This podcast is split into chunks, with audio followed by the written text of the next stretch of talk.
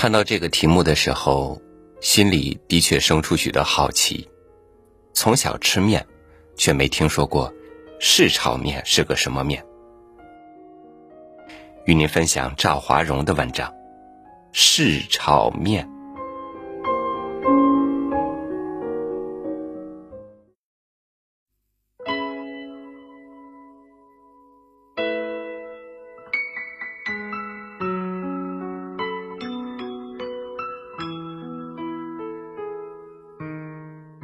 我喜欢柿子，不仅仅是它香甜入皮，更主要的是用柿子做成的炒面，伴我度过了难忘的童年。我是上个世纪六十年代出生的，虽然没有经历过三年自然灾害的大饥荒，但打记事起，吃饱饭简直是一种奢望，吃饱好饭，则是梦想。常常盼望着哪家亲戚办事儿，好提前一天开始留度，第二天饱饱吃上一顿。柿子在那个年代成了好东西。每到进入霜降时令，开始下柿子，队里把柿子分成三类。第一类是没有毛病的上好柿子，分到农户用作做出口柿饼。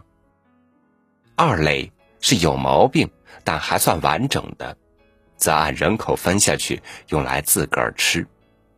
三类则是破损严重的，分到家里做成柿疙瘩。头类的肯定不能动，给人家做成出口柿饼。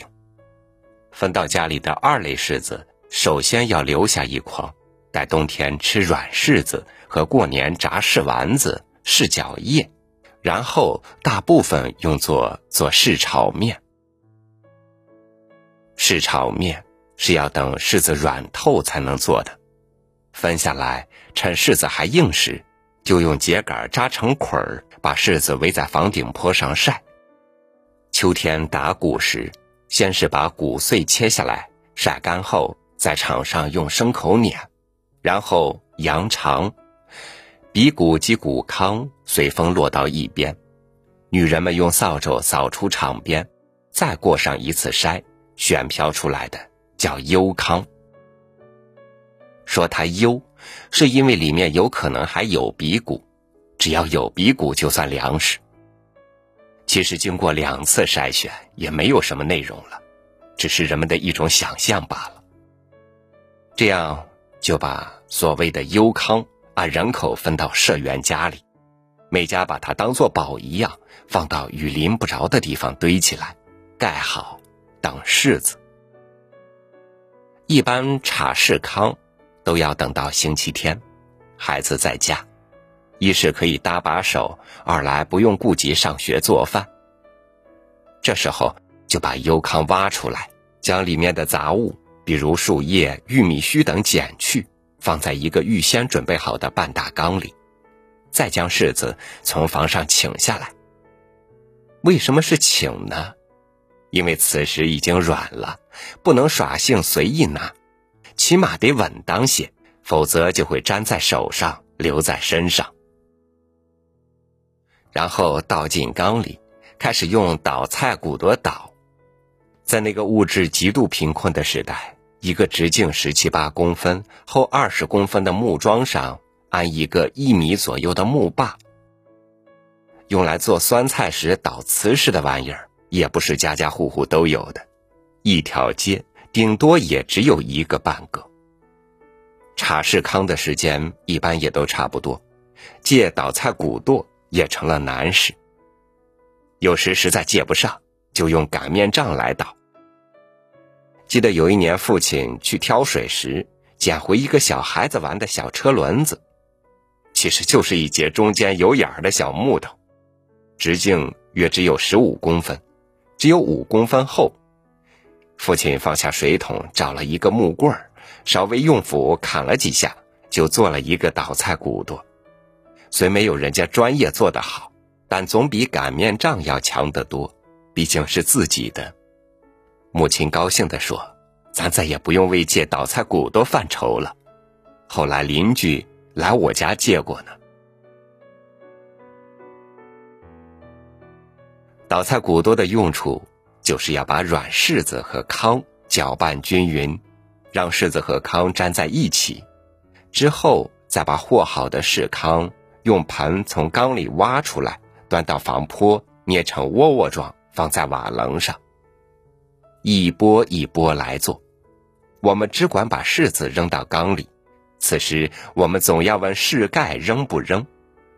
母亲说：“不要扔。”盖儿也甜。父亲则说：“吃柿炒面没有柿盖子，就要上火，冬天容易感冒咳嗽。”长大后，在一次闲聊时说起了柿炒面，父亲说：“哎，那个时候没吃的，是舍不得把盖儿扔了呀。”在缸边插柿子，我们开始是觉得好玩。踩在板凳上，用力往下倒，不用几下，手就开始发困了，那只好去炕堆里捡杂物。整个冬天，在村外远远看着家家户户的房子上都摆满了柿糠，红哇哇的一片连着一片，成为一道风景。其实这道风景，可是那个年代人们的生存保障。弹弓在我们小时候，每个男孩手里至少有一个，不仅仅是因为男孩子喜欢玩，另一个原因就是为了打鸟鸭。世康在房上，飞鸟也经常光顾，弹弓则是赶鸟的好工具，不过常常因为打了瓦而挨骂。那时最担心的，则是捏好世康就下雨或下雪。如果成型还好一些，收拾到一块儿，用东西盖好完事儿。如果刚摆上就下雨雪，可就坏了事儿了。面积大无法盖，和了再捏也是常有的事儿。不过在房屋上风干一两天就不要紧了。一晒就快进腊月了，然后就开始背柿糠。柿子不容易干，不干。就不能碾成面，就需要背。背柿糠需要在躺人的土炕上背，这确实是件烦人的事儿。先是把炕上铺的骨杆草去掉，扫干净，然后把柿糠从房顶上取下，平摊在炕上，再把席子铺在柿糠上，放回毛毡。晚上我们就睡在上面。备柿糠差不多需要一周时间。那才叫个难熬。那时睡的全是土坯炕，炕下面还有一个做饭过火的火枪。为了给石炕加温，那就只有给灶台里烧火。在七十年代前后，一般不烧煤，常年烧柴。可都去割柴，哪有那么多的柴呢？一到秋天，我们就都去爬叶子，核桃叶、柿叶。玉椒叶、豆叶，只要能燃烧的就全要，像小山一样可以烧到春天。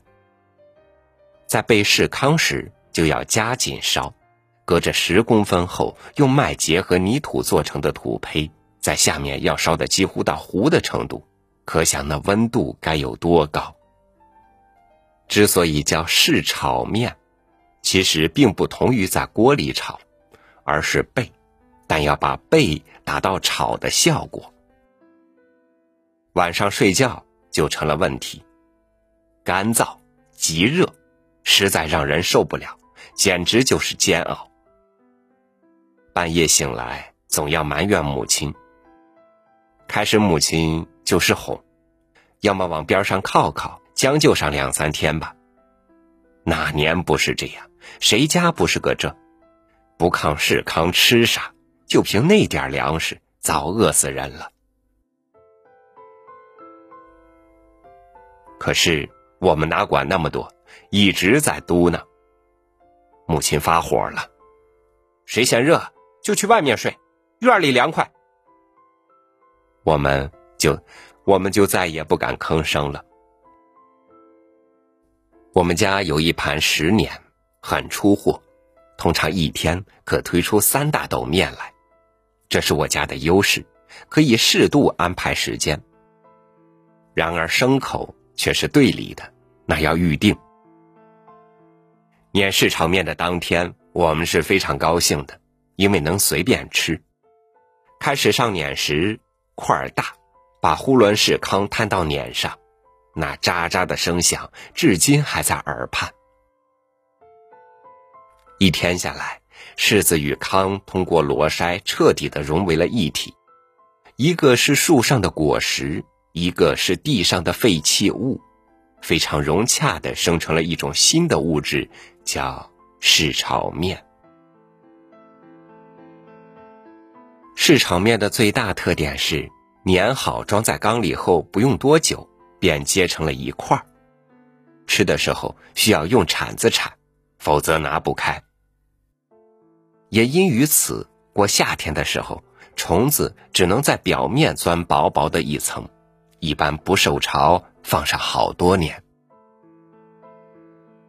门口一位邻居老太太说：“民国九年。”他们家就是两缸市炒面和一缸酸菜救了他们家，没有饿死人。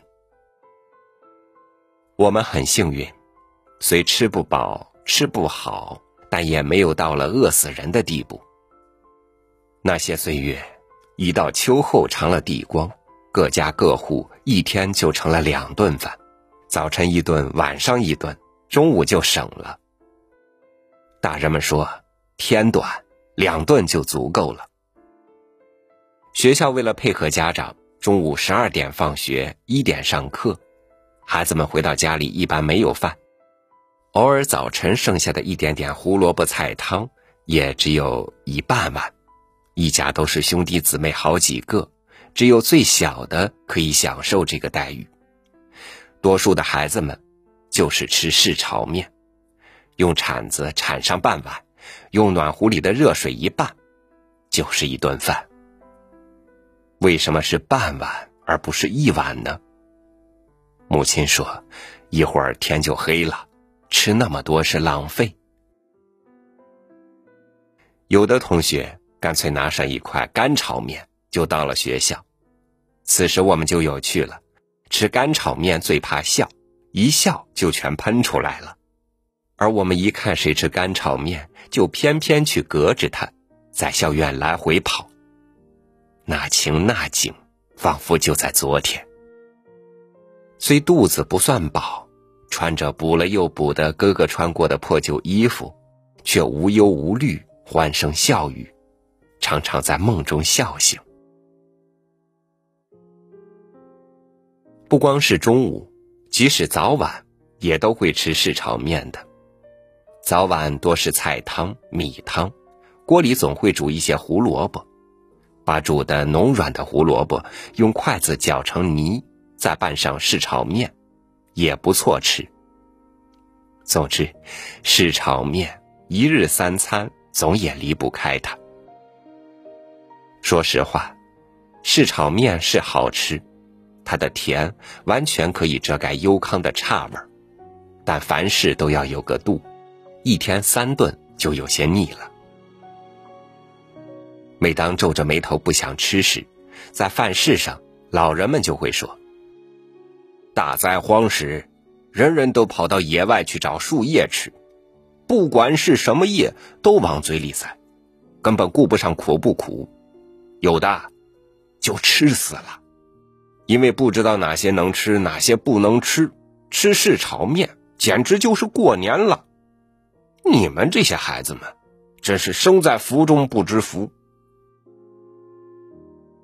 我们便不敢再吭声了，我们便不敢再吱声了，因为我们生在新社会，长在红旗下。就这样一年一年的在市场面的陪伴下，我们长大了，直到土地实行承包责任制后，才与市场面断了关系。如今吃饭的问题已经得到解决，可是每每在路上开车，看到路边红红如灯笼的柿子，总有一种亲切感。因为在我的生命里，有过一段邂逅，亦或在我的血液里有柿子酿成的红色基因。从已知的几次大灾荒中，光绪三年、民国九年、一九四二年、一九五九年至一九六一年，都是这柿子、柿炒面把我的先人养活，才传承下来。我非常感谢柿子，感谢柿炒面。因于此，在装修新居时，我把在摘柿子时无意中用手机拍的一串熟透了的柿子，做了餐厅的墙饰，让柿子永远温暖着我的人生。